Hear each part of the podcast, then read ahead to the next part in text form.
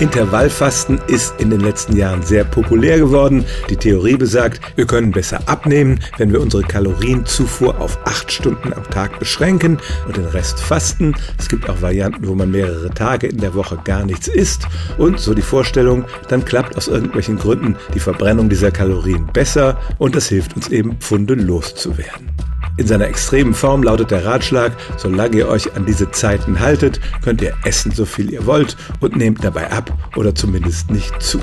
Nun kann ich aus der Frühzeit der Pandemie bestätigen, dass das nicht stimmt. Auch bei strengem Intervallfasten kann der Corona-Speck ganz schön wachsen. Und in der vergangenen Woche ist nun eine Studie aus China erschienen, die erste wirklich systematische Studie, bei der man ein Jahr lang Patienten verfolgt hat. Das waren alles übergewichtige Menschen, die abnehmen wollten. Die eine Hälfte bekam einfach nur eine reduzierte Kalorienzufuhr, die andere Hälfte aß genauso viel, aber hat eben unter Berücksichtigung dieses Intervalls nur in einem Fenster von acht Stunden überhaupt Essen zu sich genommen.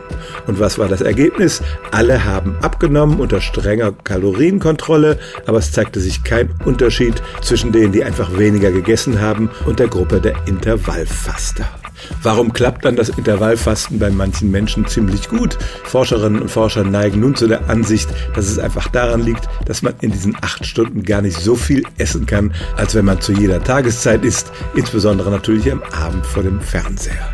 Das Intervallfasten scheint aber zumindest aufgrund dieser neuen Studie keinen besonderen Effekt zu haben.